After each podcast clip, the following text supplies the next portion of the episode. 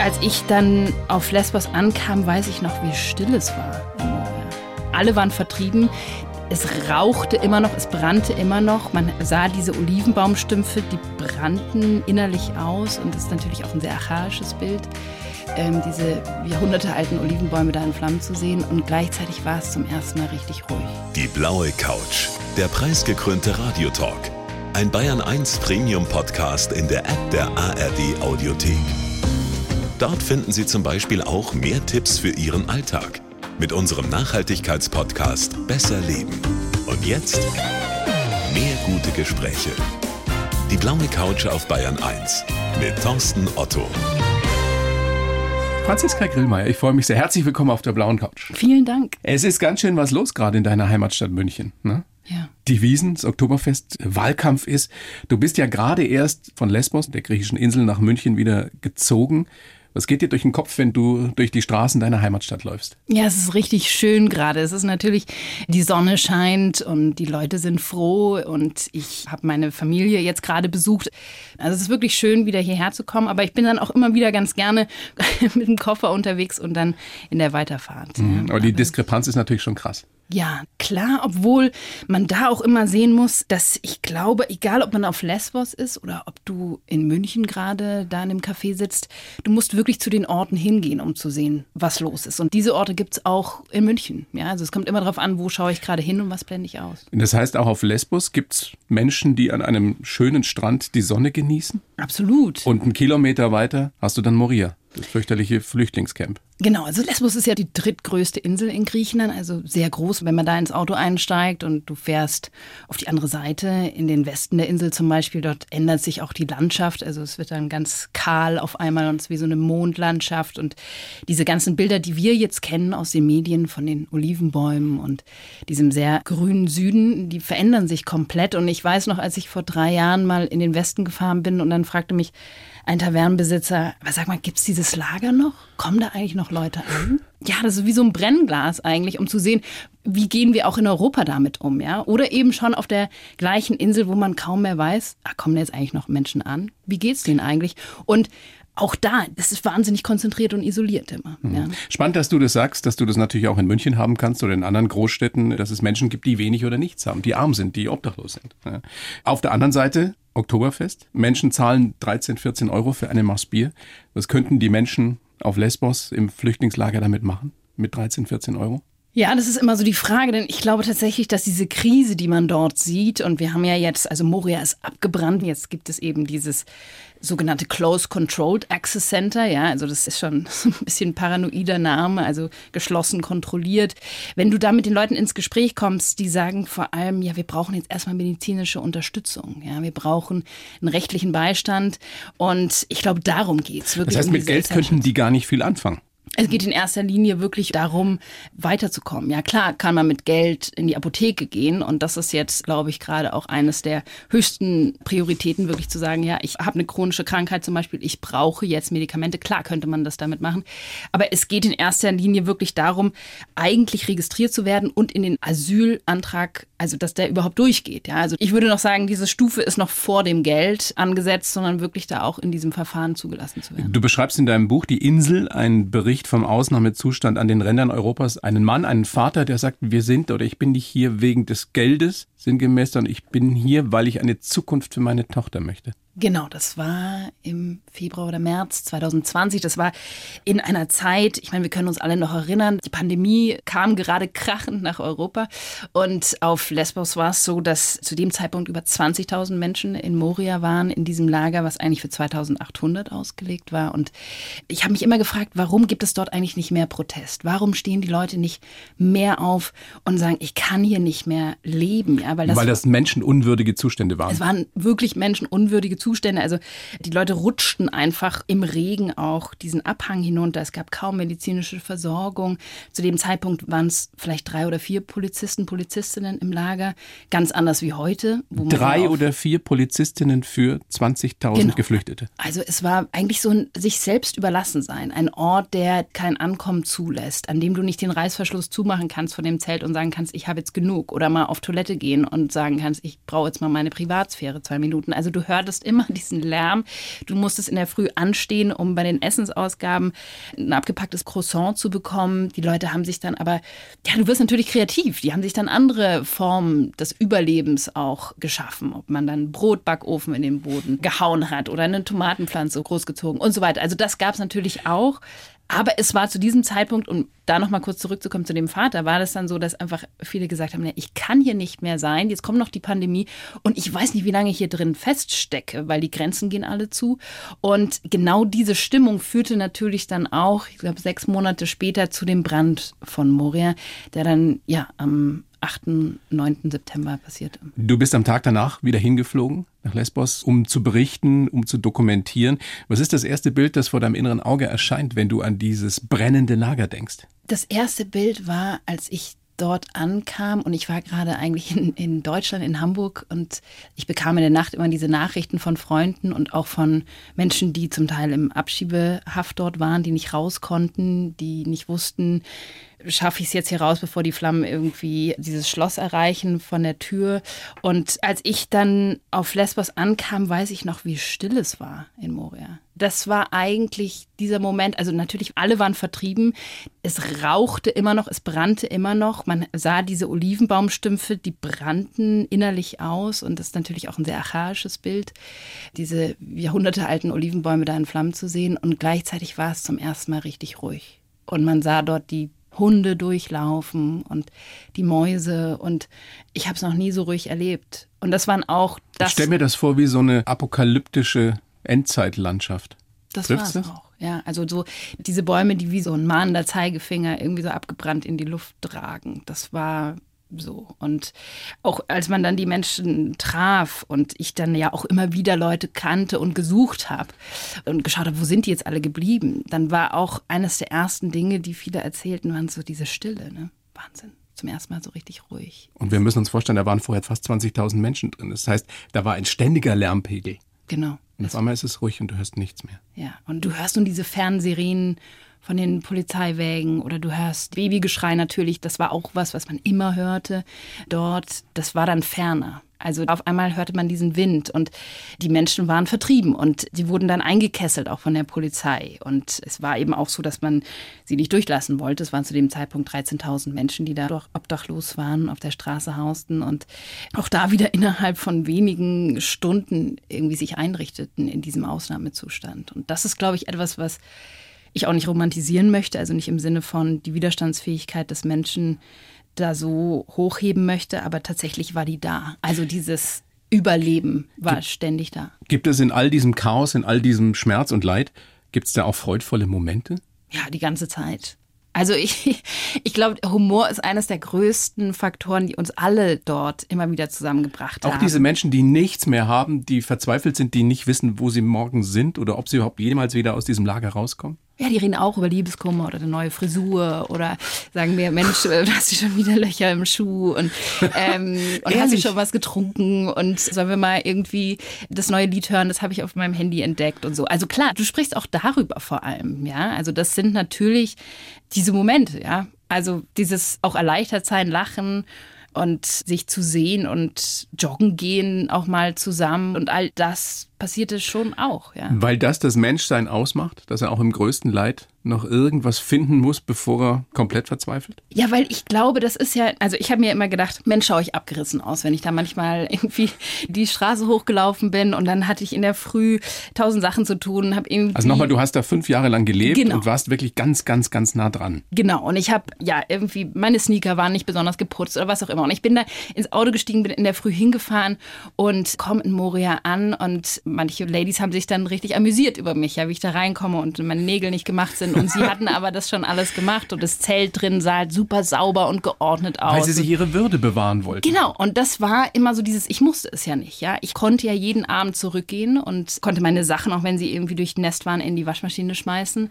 Und natürlich ist es oft ein furchtbares Gefühl, ehrlich gesagt, gerade wenn es dann stürmt und zum Teil auch schneit und du weißt, die Leute sind da in den Sommerzelten. Aber ich sag mal, dieses sich aufrichten immer wieder und die Würde bewahren und dieses nochmal auch in einen zersprengten Spiegel zu gucken, bevor man rausgeht aus dem Zelt und zu gucken, wie sitzen die Haare und so, das bleibt ja. Also das ist ja immer da. Was denkst du, wenn du gerade durch München läufst und Wahlplakate siehst, auf denen sinngemäß ein Stopp, eine Begrenzung der Migration gefordert wird? Es muss endlich Schluss sein, ähnliches. Äh, Begrenzung wird ja von mehreren Parteien gefordert. Was denkst du? Ja, ich glaube, es ist eine sehr entrückte populistische Debatte, die eigentlich gar nicht so wirklich den Kern auch erkennt, worum es geht. Ja, die Welt ist gerade in Bewegung. Es gibt keine einfachen Antworten auf dieses sehr komplexe Phänomen von Migration und Flucht.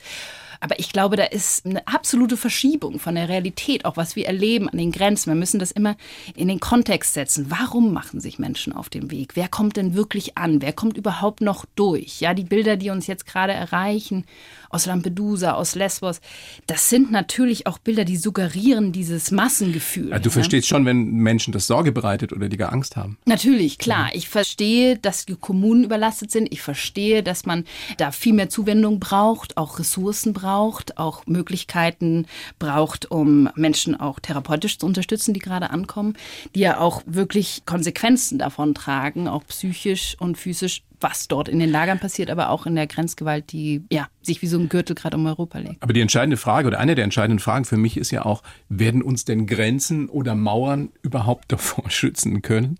Ja? Also ist das nicht sowieso schon mal ein Irrglaube, dass man denkt, wenn man die, die europäischen Außengrenzen zumacht? Ich denke mir immer, diese Menschen, so viele wie das sind, die werden irgendwann kommen. Also kann es ja nicht die Lösung sein, dass man Grenzen, Mauern baut, sondern muss gucken, dass sie gar nicht erst losgehen, oder? Ja, ich glaube auch, dass auch da wieder die meisten Menschen auf der Flucht bleiben in den Heimatländern, also sind internally displaced, würde man sagen, also auf Englisch, also sind Binnenvertriebene oder gehen in die Nachbarländer und die wenigsten kommen tatsächlich auch durch. Ich war im Februar diesen Jahres im Niger auf Recherche und das ist ein Land, das liegt noch vor Algerien und Libyen und da kommen die wenigsten durch, durch diese archaischen Wege, auch durch die Wüste oder das Meer. Und das sind natürlich so gefährliche Routen, einfach weil es keine legalen Routen gibt, dass die Genfer Fluchtkonvention und das Recht auf Asyl zum Teil einfach gar nicht, also die meisten erreichen das gar nicht. Dann hast du noch die Schleuserproblematik dass Organisationen Geld machen mit dem Leid, mit der Ausweglosigkeit der Situation von Flüchtenden. Na klar, genau, weil es eben dann keine legalen Wege auch gibt und äh, keine sicheren Fluchtwege. Wir haben es jetzt auch mit Afghanistan wieder gesehen. Und eben diese Mauern, ja, es ist auch so ein bisschen dieses Märchen, dass man Migration und Flucht begrenzen kann. Natürlich geht das, wir haben ja auch an anderen Beispielen wie in Australien gesehen, mit großen rechtsstaatlichen, menschenrechtlichen Konsequenzen. Ja, also dann hebelst du einfach Grundrechte aus du brutalisierst dich enorm. Das sehen wir jetzt schon an den Grenzen. Die Leute werden wirklich zurückgeprügelt und das Recht auf Asyl ist nicht nur in Gefahr, sondern wurde auch systematisch ausgehebelt in den letzten Jahren. Ja, das sehen wir schon. Ich kann mir nur ansatzweise vorstellen, nach der Lektüre deines Buches und was ich im Fernsehen eben gesehen habe, was für menschliche Schicksale du da gesehen hast. Wie schaffst du das, dass du das nicht zu nah an dich ranlässt, dass du das nicht in deine Träume mitnimmst? Wie gehst du damit um?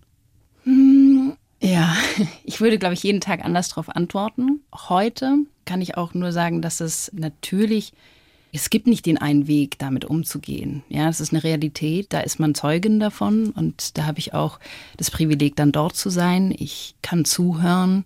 Ich habe natürlich auch die Möglichkeit, das dann aufzuschreiben. Das ist ja auch ein gewisser Verarbeitungsprozess, beziehungsweise auch dieses Gefühl, ich kann damit jetzt was machen. Ja, also ich kann das irgendwie teilen, auch in die Welt tragen. Ich habe da Verantwortung auch, wenn Menschen mir etwas erzählen. Ich habe auch Verantwortung natürlich gegenüber den Fakten. Ja, ich versuche Dinge, soweit es geht, zu prüfen prüfen. Das ist die rationale Sicht der Dinge. Aber was macht es mit dir? Was macht es da drin? Träumst du davon? Hast du Albträume? Mm, ach ja, ich glaube, ich wehre mich immer so ein bisschen, mich selbst ins Zentrum zu stellen, weil das, äh, klar, hat das Konsequenzen. Manchmal geht es einem besonders gut damit auch, weil man wieder eine schöne Begegnung hat und die Leute begleiten einen und das ist so viel mehr wert als vieles, vieles andere. Aber dann hat man natürlich Abende, hatte ich auch, wo ich den Kopf gegen die Wand schlagen wollte und mir gedacht habe, was ist denn hier los? Was mache ich hier eigentlich? Ja, also du dokumentierst auch, zum Teil, wie Menschen zerfallen und nicht mehr können. Und das fühlt sich nicht gut an. Und das ist natürlich auch diese Frage, ja, auch moralische und ethische Fragen, die da mitschwingen, ja. Du beschreibst in deinem Buch die Insel eben unter anderem die Geschichte einer Frau, die du zitierst mit den Worten, ich glaube, sie ist aus Kamerun geflohen, Pascaline, und die sagt, ich bin doch von zu Hause weggelaufen, weil ich Sicherheit für mein Kind will, aber auch hier will man mein Kind töten. Genau, sie war Überlebende eines sogenannten Pushbacks, also der sehr, sehr gewaltvoll ablief und auch der Nachbarinsel von Lesbos. Und das ist dann ganz oft so, dass wenn ich mit den Menschen gesprochen habe und ich merkte dann, sie war auch eine Person, die so einen richtigen Redefluss hatte. Sie erzählte einfach, sie brauchte das auch, sie musste das erzählen und hat immer wieder den Kopf geschüttelt und hat gesagt, ich verstehe gar nicht, was mir hier passiert ist. Das war wie ein, das war wirklich wie ein Albtraum. Ja, das war wirklich wie etwas, was ich gar nicht fassen konnte, dass es mir passiert, nämlich, dass mein Kind dann von einem Boot ins nächste geschmissen wird. Ein, und ein Baby, wir sprechen Baby, von einem Baby. Genau, und dass sie dort untersucht wird, auch sich ausziehen muss. Und also man kann wirklich schon von sadistischer Gewalt auch sprechen, die sich da ausgebreitet hat in den letzten Jahren. Woher kommt das? Die Hilfsbedürftigkeit auf der einen Seite und die Hilfsbereitschaft, die auf der anderen Seite ja auch bei den Menschen dort da war. Aber irgendwann wurde es zu viel. Was ist der Grund dafür, für diese überbordende Gewalt dann gegenüber den Flüchtenden? Ja, ich glaube, diese Illusion, dass es so eine gewisse Hilfsbereitschaft gab und die dann total in eine andere Richtung schwang, die würde ich gar nicht so teilen. Also ich würde sagen, die gibt es immer noch in großen Teilen in der Gesellschaft, aber es gibt natürlich auch diese Brutalisierung, die wir auch in den Jahren davor schon gesehen haben. Pushbacks zum Beispiel, Ende der 90er war das auch schon ein Phänomen, was immer wieder angewandt wurde, um flüchtende Menschen abzuhalten von den Grenzen. Und das spitzte sich dann zu und würde immer systematischer. Also als ich auch an der Grenze zwischen Kroatien und Bosnien-Herzegowina Herzegowina war. Dort erzählten mir viele Menschen, dass sie sich erzwungen entkleiden mussten, dass sie teilweise wirklich auch geschlagen wurden mit Gürteln und so weiter. Also dieses, ich will das gar nicht so stark ausführen. Da gibt es sehr, sehr viele Berichte, die das dokumentieren. Gott sei Dank auch. Und das, was mir aber am meisten Sorgen bereitete, war die Folgenlosigkeit. Also die Folgenlosigkeit dieser Berichterstattung, die auch von Menschenrechtsorganisationen wie Human Rights Watch, Amnesty International und so weiter immer wieder auch dokumentiert, hochgehoben wurde, auch von unabhängigen JournalistInnen. Und dann führte das zu nichts. Und das sahen wir dann auch. Ich bekam diese Zeugnisse mit von Leuten, die erzählten an der kroatischen Grenze, was ihnen passiert war. Die kamen zum Teil noch aus Moria. Und dann hörte ich dieses Echo der Gewalt ein paar Wochen später in Griechenland und habe dort auch gehört, dass Leute zuerst ins Wasser gestoßen werden, dann in Vans gepackt werden, die dann runtergekühlt werden, dass die Leute einfach so richtig abgeschreckt sind, ja und auch diese Worte ganz klar von maskierten Grenzschützern kommt hier nicht wieder, das passiert euch, wenn ihr hierher kommt. Das heißt, die Politik ist zum Teil, ich weiß nicht, ob offiziell oder inoffiziell, wir zeigen euch, hier geht der Weg nicht rein. Genau. Was im Endeffekt aber dann wieder dazu führt, dass das Geschäft der Schleuser befördert wird. Ja, genau. Also ich glaube, da ist dann immer so dieses, ah, am Schluss helfen uns vielleicht diese Mauern und die Barrieren und die Schallkanonen, die man da ausprobiert. Also die Grenze ist ja auch ein großes Laboratorium an Technik und was man da alles installieren Schallkanonen. Kann. Das war mal ein Test, der auch ausgeführt wurde, ja, also an der Grenze zu versuchen, was eigentlich passiert, wenn man den Leuten richtig viel Lärm entgegenbringt. Und das wurde dann nicht umgesetzt, aber das sind alles so, ich sage mal, so globale Testlandschaften, die wir schon auch an der Grenze zum Beispiel Mexiko und USA sehen, die wir auch zum Teil Israel-Palästina sehen. Also da gibt es ganz, ganz viele auch verschiedene Mechanismen und eine globale Technik, die das Ganze auch grenzweit ausweitet. Und dann merkt man aber, das geht halt nur bis zu einem gewissen Moment. Also, also es ist eine gewisse Hilflosigkeit. Es ist eine gewisse Hilflosigkeit auch gegenüber dem Phänomen Migration. Ja, ja, Hilflosigkeit weiß ich nicht, ob ich es ausdrücken. Also es ist eine Brutalität vor allem. Also die dann wiederum dahin geht zu sagen, okay, jetzt hauen wir richtig drauf. Also wenn man Leute mit Gürteln zusammenschlägt, dann ist das natürlich du das, gesehen? das Archaischste, was es gibt. Ich habe das nicht gesehen. Das passiert alles in Räumen, die komplett abgeschottet sind. Deswegen sind diese Berichte dann so wichtig, die auch die Menschen selbst erzählen. Und es hat sich jetzt auch in den letzten Monaten einiges getan, nachdem es einen New York Times Bericht gab, der das dann dokumentierte. Es gab auch davor schon immer wieder Berichte und Zeugen, die sich mal im Wald versteckten und journalistische Berichte, die das erzählt haben und auch dokumentieren sehen konnten. Aber genau, das läuft vor allem in diesen total unsichtbaren Räumen ab. Und Jetzt merken wir aber, dass sich zum Beispiel diese Landentführungen, wie sie auf Lesbos jetzt auch in den letzten Jahren immer wieder zu sehen waren, abgenommen haben. Ja? Also nach der Berichterstattung, auch nach diesem großen Schiffunglück in Pylos, gibt es jetzt gerade so das Phänomen, dass es sich wahrscheinlich eher vom Land wieder aufs Meer drängt. Also dort die Pushbacks eher stattfinden. Was wünschst du dir, Franziska, was jemand denkt, tut, hoffentlich auch, wenn er dein Buch gelesen hat, Die Insel?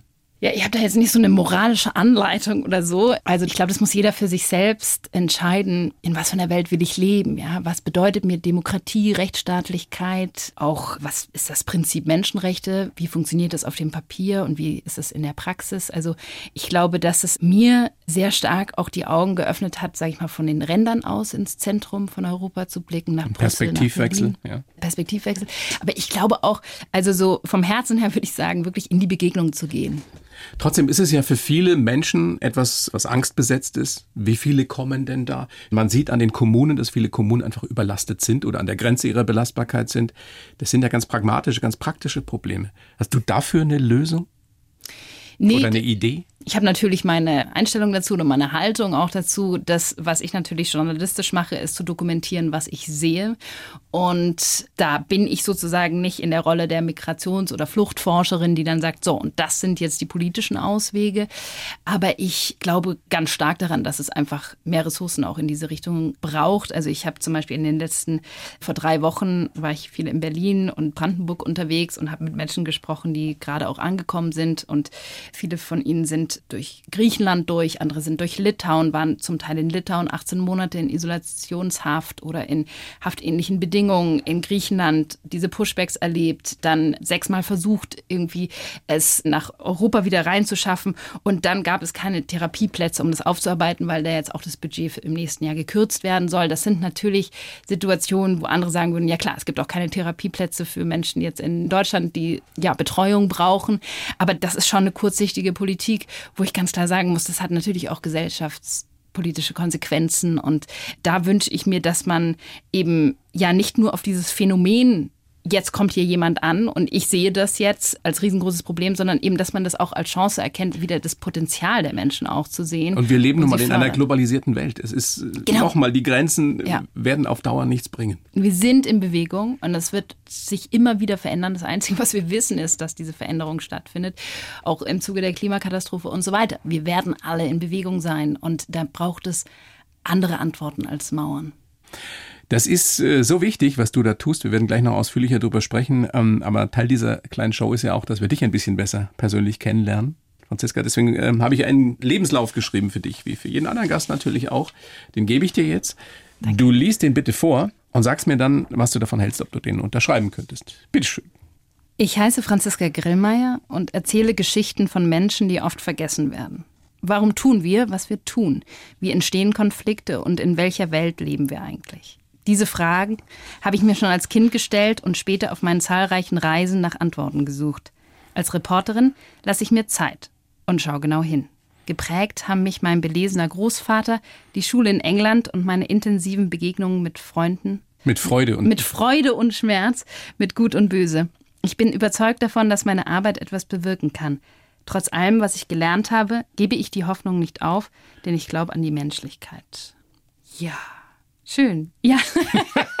sehr, sehr pathetisch, so über sich zu lesen. Ne? Ja, ja, ich bin ähm, so ein ähm, pathetischer Typ, weißt du. Ist ja, ja, ich, ich habe das ja geschrieben. Ich koche das immer dann so, ich würde das jetzt total runterkochen. Natürlich. Aber, ähm, Die seriöse Journalistin von der Journalistenschule Reutlingen, kann man an der Stelle ja mal sagen. Ja, genau. Schön, ja. Die haben mir auch viel mitgegeben auf dem Weg.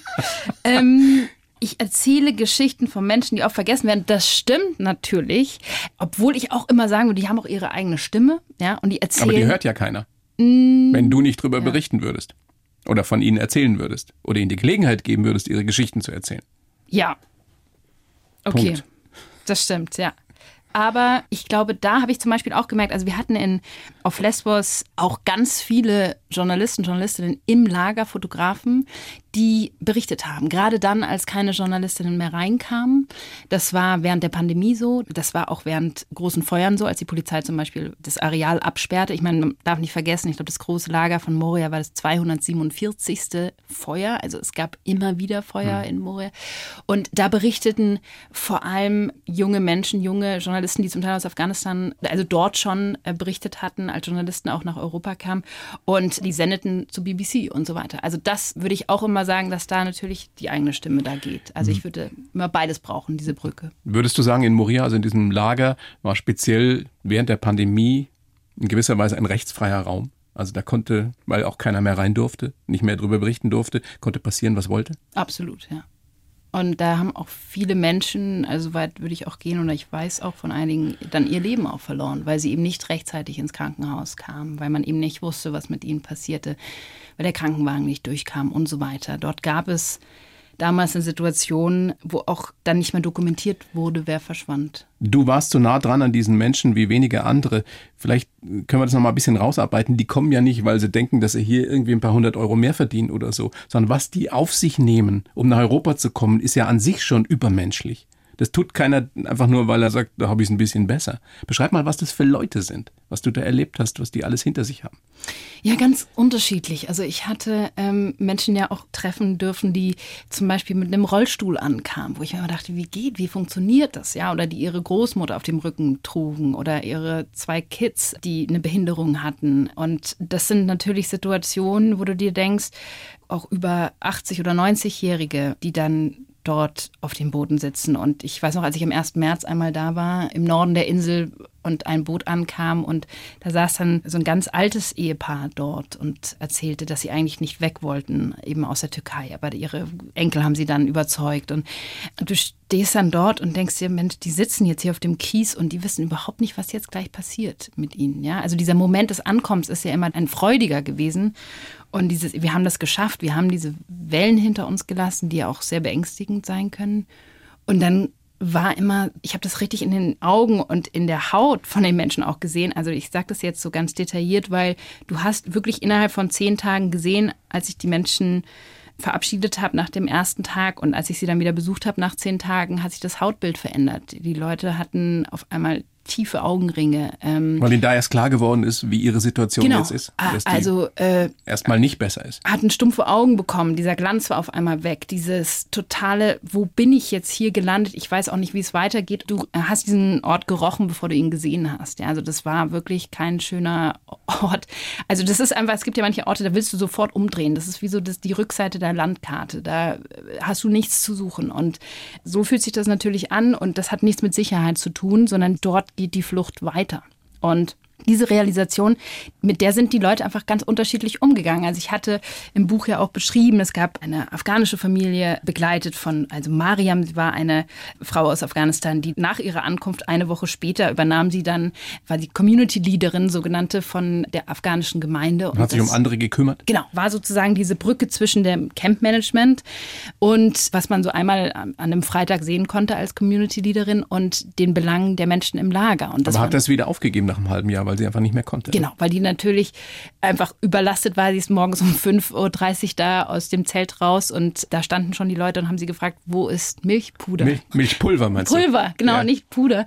Für mein Kind, wo äh, kann ich meinen Mann hinschicken, der irgendwie tuberkulosekrank ist und so weiter. Und sie hatte keine Antworten auf all diese Fragen. Und wenn sie dann ans Campmanagement ging, hatten die auch keine Antworten. Und so frustriert das natürlich total. Mhm. Die Menschen kommen aus Afghanistan, aus Syrien, aus der Türkei. Was für Schicksale stehen dahinter? Im Moment, also auch gerade wenn wir jetzt nochmal, dieses Buch spielt ja in den letzten sechs Jahren oder fünf Jahren auch vor allem, wenn wir jetzt drauf gucken, hat sich da nicht viel geändert. Also auch jetzt sind noch die meisten Ankünfte von Personen aus Afghanistan, Syrien, Somalia, Eritrea. Und das sind natürlich lange Fluchtwege, stecken bleiben auf der Flucht, eine große Traumatisierung, zum Teil im Heimatland. Also ich Wovor sind die geflüchtet? Ich hatte Ganz eine, konkret, genau, eine Frau kennengelernt, die war Krankenschwester auch in Mogadischu in Somalia. Und ihr Vater war Theaterintendant in Mogadischu. Und ich traf sie mit ihren Schwestern und mit ihrer Mutter. Das war eine ich weiß gar nicht, ich glaube, sie waren fünf oder sechs Personen. Ich will gar nichts Falsches sagen, aber waren da nur Frauen, kamen dort an auf Lesbos, hatten einen ganz langen Fluchtweg hinter sich und der Vater war nicht mehr dabei, denn er wurde dann auch entführt in Somalia. Und sie hat immer gesagt, ich will aber Krankenschwester sein, ich will diesen Beruf ausüben. Sie hat es versucht in Somalia und dann wurden ihre Schulkameradinnen oder ja Studentinnen auch entführt und irgendwann wurde es immer also zu gefährlich und dann sind sie weg und ähm, also sie war dann auch so eine Vermittlerin im Lager. Sie arbeitet dann dort auch weiter. Während der Pandemie hat sie dann Ingwer und Knoblauch ausgekocht, um den Leuten irgendwie zu helfen. Und hat dann als Übersetzerin war sie auch in Mitilini in der Hafenstadt hat dort Leute betreut, die ja zum Teil wirklich auch schwer chronisch erkrankt waren und mit großen körperlichen Beschwerden auch ankamen. Also viele Menschen, die ich aus Somalia kennenlernte, die hatten auch Hoffnung, dass sie medizinische Hilfe in Europa bekommen. Also das war so, dass viele auch gedacht haben, okay, jetzt, jetzt kann ich hier vielleicht gesund werden. Sind das die Momente der Hoffnung auch, wenn du sowas erlebst, Menschen, die sich selbst in dieser Situation für andere noch einsetzen, wo du deinen Glauben an die Menschlichkeit dir bewahren kannst? Weil wenn man so viel Elend sieht, denke ich mir, da wirst du doch irgendwann zur Zynikerin und, und sagst, äh, soll die Menschheit halt den Bach runtergehen. Ja, genau. Also Warum ist glaube, es nicht so bei ich dir? Ich glaube, da liegt schon, auch in dieser Frage liegt schon die Antwort. Also es ist, die somalische Krankenschwester äh, hat mir damals gesagt, Moria war für mich eine große Schule des Lebens, war eine große Universität. Auch mit vielen Menschen, mit denen ich danach gesprochen habe, nicht, dass sie Moria vermisst haben, also, aber es gab so ein ganz ambivalentes Gefühl dazu, weil man dort Freunde hatte, man hatte dort einen Zusammenhalt. Man ist dort in der Früh trotzdem aufgestanden, hat sich mal die Fußballschuhe angebunden und hat gesagt, so, und jetzt ähm, mache ich hier ein Match. Und auf einmal landest du dann in der Obdachlosigkeit in Athen oder in einem anderen Fluchtlager, was viel steriler ist und wo du diesen Zusammenhalt nicht mehr hast und diese Kreativität auch nicht mehr da ist auf einmal und du nichts mehr darfst. Und aber nochmal, was ist, was lässt dich die Hoffnung nicht aufgeben? Ja, das. Also ich glaube, da wäre ich auch noch bei meiner Biografie. ich gebe die Hoffnung nicht auf, weiß ich nicht. Ich glaube, Hoffnung ist so ein Konzept, was wir brauchen natürlich, was auch wichtig ist. Aber ich glaube eher an den zweiten Teil des Satzes, nämlich an die Menschlichkeit. Und das ist so, so ganz simpel das braucht nicht viel, um das zu sehen. Das ist eben dieses, du läufst irgendwie in ein Zelt rein und du kriegst sofort einen Tee und du unterhältst dich und diese ganz, ganz kleinen Momente der Freundlichkeit und des Gesehenwerdens. Das wissen wir ja alle. Das kennen wir ja sogar also sogar, sage ich schon. Aber man kennt es ja auch in München. Also das ist ja total egal, wo auf der Welt du bist. Das bringt einen ja dann irgendwie wieder vorwärts. Und dann sagt man, ja, aber genau darum geht es doch. Also es ist egal, wer du bist, welchen Namen du hast, was du in dem Moment machst. Natürlich und das habe ich auch immer klar gemacht, war es klar, dass ich als Reporterin, als Journalistin da bin, weil die Person muss ja wissen, wer stellt mir jetzt diese Fragen. Ist es jetzt eine Polizistin, ist es eine Journalistin? Und ich war nicht dort als Freundin oder als Aktivistin, Unterstützerin, weil am Anfang natürlich verschwimmen dann die Grenzen später, wo du dann sagst, und das hat dieses Buch hat mir auch die Freiheit gegeben, da natürlich ein bisschen mehr reinzugehen als in der Reportage, aber zu sagen, ich bin jetzt hier in meiner Rolle als Journalistin, wir haben alle diese Hüte auf also das ist ja wie so eine Theaterbühne auch so ein bisschen. Jeder spielt dort eine gewisse Rolle. Also kam es mir zumindest oft vor, ob die Polizei, ob die geflüchtete Person, ob die Journalistin. Aber am Schluss sitzen wir ja dort und schauen uns das an, was wir da eigentlich gerade erschaffen haben als Menschheit. Und das ist total paradox und auch absurd und auch herzlich und auch überraschend und traurig. Und alles auf einmal. Also es ist ganz, ganz viel. Es ist viel und mehr wahrscheinlich auch, komplex. Und sehr Und es gibt nicht schwarz und weiß und es gibt vor allem auch nicht die einfache Lösung für dieses äh, Riesenproblem der Menschheit. Genau. Also, dass Moria so lange existierte, das hätte man schon in zwei Nachmittagen aufräumen können, die Situation. Also, Wenn man gewollt hätte. Genau. Also das war schon so. Also ich habe so diesen sperrigen Begriff, die Architektur der Abschreckung benutzt, weil es war architektonisch schon so dort gelassen, dass man sich nicht wohlfühlte. Also das wollte ich am Anfang gar nicht wahrhaben. Aber ich habe es dann doch irgendwie verstanden, dass das so nicht gewollt war, das besser zu machen. Das ist so spannend, äh, dass du das so schilderst, dass selbst an so einem Ort, der ja der, der, der Hölle zum Teil schon relativ nahe kommt, denke ich mir, ähm, dass es da trotzdem Menschlichkeit gibt, wie du es gerade geschildert hast, in so Kleinigkeiten. Ja, vielleicht auch gerade deswegen, ja. Ich meine, das kennen wir alle in Notsituationen, hilft man sich, glaube ich, am meisten. Mhm. Also daran glaube ich schon. Ja, klar, gibt es auch andere, die sagen, ja, aber dann kommt gerade der Ellbogen raus oder so. Ich habe das immer anders erlebt. Sollen wir mal gucken, wie du so geworden bist, warum du das auch tust, was du heute tust? Franziska, äh, du bist eben geboren in München, in der Peripherie, aufgewachsen von München. Du hast einen sieben Jahre jüngeren Bruder. Du hast, ja, hast einen, einen, Opa, lebt der noch, der Opa? Nee, der lebt nicht mehr. Der, der dich ja. sehr geprägt haben muss, weil er so eine große Leseratte, wie man früher gesagt hat, war und der dich im Endeffekt zum Lesen gebracht hat. Dir wurde auch viel vorgelesen. Ne? Genau. Ist, ist das äh, etwas, dem du verdankst, wo du heute bist, als Journalistin, als Reporterin? Total. Also vor allem die große Freiheit, die ich hatte, aufzuwachsen, das zu werden, was ich will, das kam ganz stark schon von meinen Großeltern, auch von meiner Familie, die mich da immer unterstützt haben. Und ich glaube, das können nicht viele sagen und dass sie einfach wirklich das machen können, was sie wollen und was wolltest so du denn als Mädchen werden als Kind? Ja, das, ich meine, es wechselt ja immer so von Woche ja, zu Woche, ja. Aber ich glaube, dass das Schreiben und die Literatur und die Bücher, die haben mich schon sehr geprägt. Also ich fand das schon unglaublich, was Bücher bewirken können in einem. Lieblingsbuch oder eines der Lieblingsbücher als Mädchen und bis heute Patterson und Findus, stimmt das? Ja, das stimmt. Weißt du, wie oft ich das meiner Großen damals vorgelesen habe? ja. das guckst du dir heute nochmal ja, an? Ja, total gerne. Ich habe auch, das sind meine Lieblingsgeburtstagskarten, die ich ähm, immer an Freunde verschicke, weil das dann das ist so gemütlich da. Da gibt es den Pfannkuchen und diesen Ofen und dann ist doch der Winter so schön. Und, und der Garten ist so toll. Der Garten und diese kleinen Kreaturen, die ständig irgendwie ähm, da Unfug machen, ähm, das ist so schön. Also das ist so eine, so eine tolle Erzählung. Ist das auch was, was, was für dich dann so ein Stück heile Welt ist? Gerade wenn du wieder Grauen gesehen hast, dokumentiert hast? Also, dass ich mich dann zu Patterson und äh, Findus flüchte. Das ist, so eine, so eine vielleicht ein bisschen naive Vorstellung, die ich dann gerade habe, dass du dann zu Hause in deiner Wohnung sitzt und Patterson und Findus durchblätterst. Nein, Doch aber du auch. weißt, was ich meine, ja? Ja, ja, klar. Nein, ich glaube, das haben wir alle, ja. Also ich habe das viel in Büchern, in Literatur, auch im Essen, im eigenen Essen machen. Das war auch auf Lesbos ein ganz großes Thema, Essen zum Beispiel, dass wir viel zusammen gekocht haben, dass ich mir auch immer angeguckt habe. Zum Beispiel der Geschmack ist ja das Letzte, was du auch vergisst, ist ein ganz großer Erinnerungswert. Und auch auf einer griechischen Insel ist es natürlich so, dass du total gutes Obst bekommst und Gemüse und das zum Beispiel auch an einem Ort wie Moria wächst und du dich austauscht und du neue Rezepte lernst und ich auch Brotbacken war dort und gleichzeitig dann auch zu Hause. Also es gibt ja so verschiedene Momente, wo man sagt, okay, da holt jetzt irgendwie Patterson die Pfanne raus und haut da ein Ei rein und dann ist das die heile Welt, die setzt du ja auch in deinem eigenen Leben um. Das finde ich sehr, sehr süß, wenn ich das so sagen darf. Also der Opa, die Leserate, der dich geprägt hat, der auch vorgelesen hat und dann bist du mit 16 nach England gegangen, um da Abi zu machen. Also die Eltern, der Opa hat dir das ermöglicht, glaube genau, ich. Genau. Ähm, großes Glück, oder? Ja, total. Wenn man also, so früh schon so, einen, so einen Blick nach draußen kriegt. Genau, mir war das ganz wichtig. Da hatte ich so Hummeln im Hintern, sag ich mal, dass ich äh, rauskomme. Er hatte einen großen Wissensdurst und wollte einfach immer verstehen, was für eine Welt leben wir. Was Reisen, passiert. eine große Leidenschaft von dir äh, schon Re damals gewesen? Genau, Reisen ganz groß, auch viel über Land. Und ähm, also mir war das immer wichtig zu sehen, wie verändern sich die Gesichter und die Landschaften auf dem Weg und wie verändern sich auch die Gedanken und wie formen Orte auch Menschen. Und das war dann ganz wichtig und natürlich auch das Privileg, das machen zu können, eben wiederum diese Freiheit zu haben, das auch tun zu können. Was hast du da mitgenommen in England?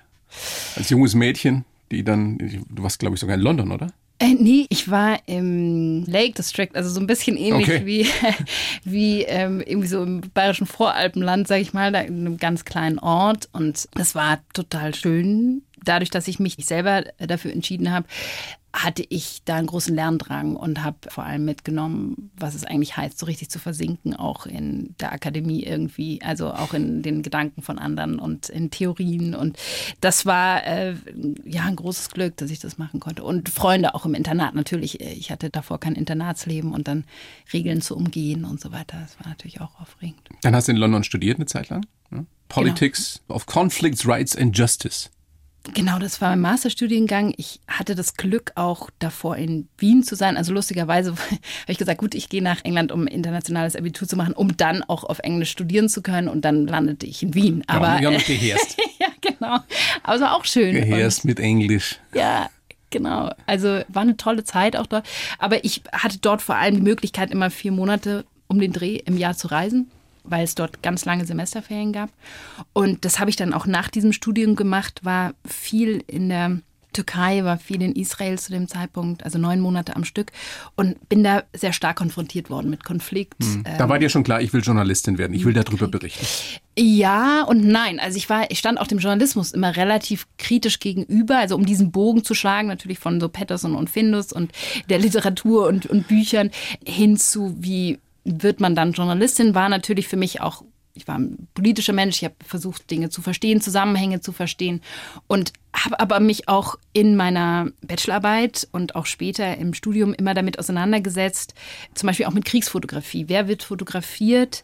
Wer ist der Fotografierende und wo kommt das an? Also wenn man dann, ich war zum Beispiel mal, stand in Paris in einer Galerie und dort waren Fotos ausgestellt aus der Demokratischen Republik Kongo und mit viel Gewaltdarstellung auch und Leute standen da davor mit irgendwie einem Rotweinglas und sahen sich das an und das hat mich total verstört. Also das war so dieses was passiert hier eigentlich gerade? Zu wem kommt das? Ja, also welchen Zweck habe ich oder was ist meine was Aufgabe? Was kannst du bewirken damit, ja, mit der genau, Arbeit, aber, die du tust? Ja, und was ist meine Berechtigung an dem Ort zu sein? Auch in dem Leben von anderen spazieren zu gehen. Und diese ethische Komponente, mit der habe ich mich lange auseinandergesetzt und deswegen habe ich da immer gezögert, bevor ich dann dieses Masterstudium gemacht habe, irgendwie verstanden habe, ich habe gar nichts verstanden, ehrlich gesagt, warum Leute so sind, wie sie sind, aber zumindest nachzuvollziehen, warum sie so sein mögen vielleicht und dann nochmal auf die Reportageschule zu gehen und da den eigenen Weg zu finden. Und ich glaube, Journalismus ist ja auch nicht so ein Weg, sondern da gibt es ja tausende von Wegen, wie man das angehen kann. Und deiner ist es wirklich einzutauchen in das Leben, dich nicht sofort wieder zu verabschieden, sondern dran zu bleiben, ganz intensive Begegnungen zu haben und auch, ja, wie du es gesagt hast, Freundschaften zu knüpfen zum Teil und trotzdem dann eben die nötige Distanz auch wieder zu wahren. Ist schwierig. Ist schwierig, genau. Ich habe aber in den letzten Jahren zum Beispiel, ich habe mehr investigativ gearbeitet, ich habe mehr im Teams zusammengearbeitet, einfach weil die Isolation der Menschen dann doch so stark wurde, also dass ich eben nicht mehr jeden Tag ins Camp konnte oder auch die Themen nochmal andere Recherchen gefordert haben, dass wir dann einfach investigativer arbeiten mittlerweile und das natürlich auch nochmal ein ganz anderes Spektrum ist. Ja, also mhm. das, was jetzt im Buch verarbeitet wird, ist, sind vor allem die Reportagen, sind vor allem die Zusammenhänge oder die Zeiten, die dazwischen waren. Aber natürlich hat man auch vieles andere, was man verfolgt und was man kommentiert und angeht. Wie haben dich denn all diese Begegnungen mit Menschen, die zum großen Teil im Ausnahmezustand leben, verändert? Ganz persönlich? Ja, ich glaube, dass es einen echt immer, immer wieder so auf den Boden holt, ja. Also auch sich selbst nicht so wichtig zu nehmen in der Rolle. Ich glaube, man kriegt da, ja, so kitschig es klingt, aber eine große Dankbarkeit.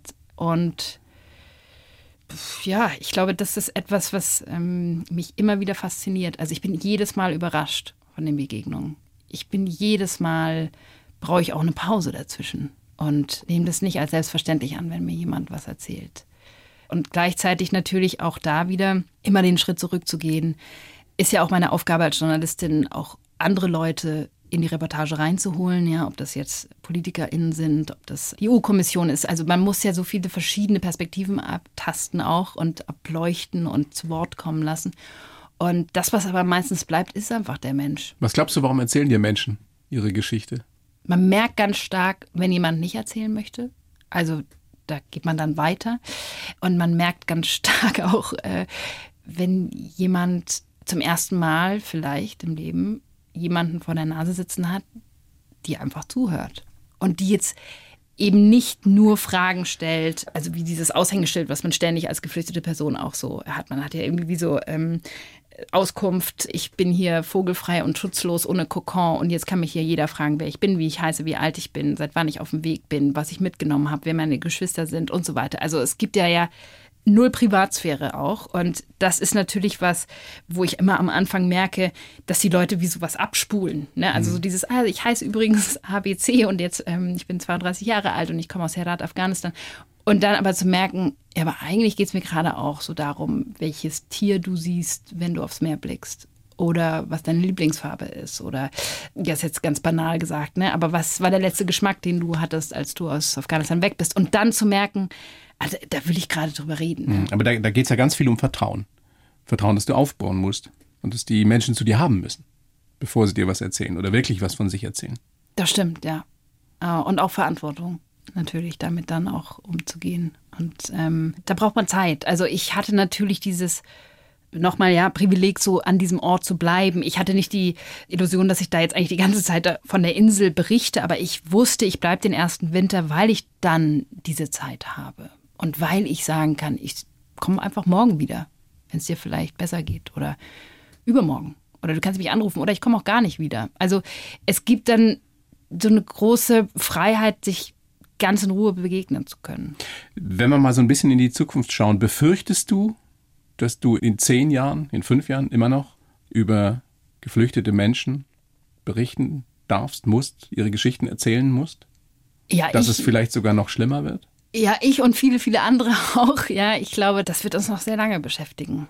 Und ich finde die Geschichte unserer Gegenwart, die sehr viel erzählt und ein Teil von der Welt und wie die Welt gerade funktioniert und auch nicht funktioniert. Und das ist ein Spiegelbild unserer Gegenwart, ja. Umso dankbarer sollten wir alle sein für das, was wir noch haben in diesem großartigen Land gerade, oder? Oder fast alle. Ja, ich glaube, das ist immer ganz gut, äh, sich an den kleinen Sachen auch zu erfreuen, die man hat, ja.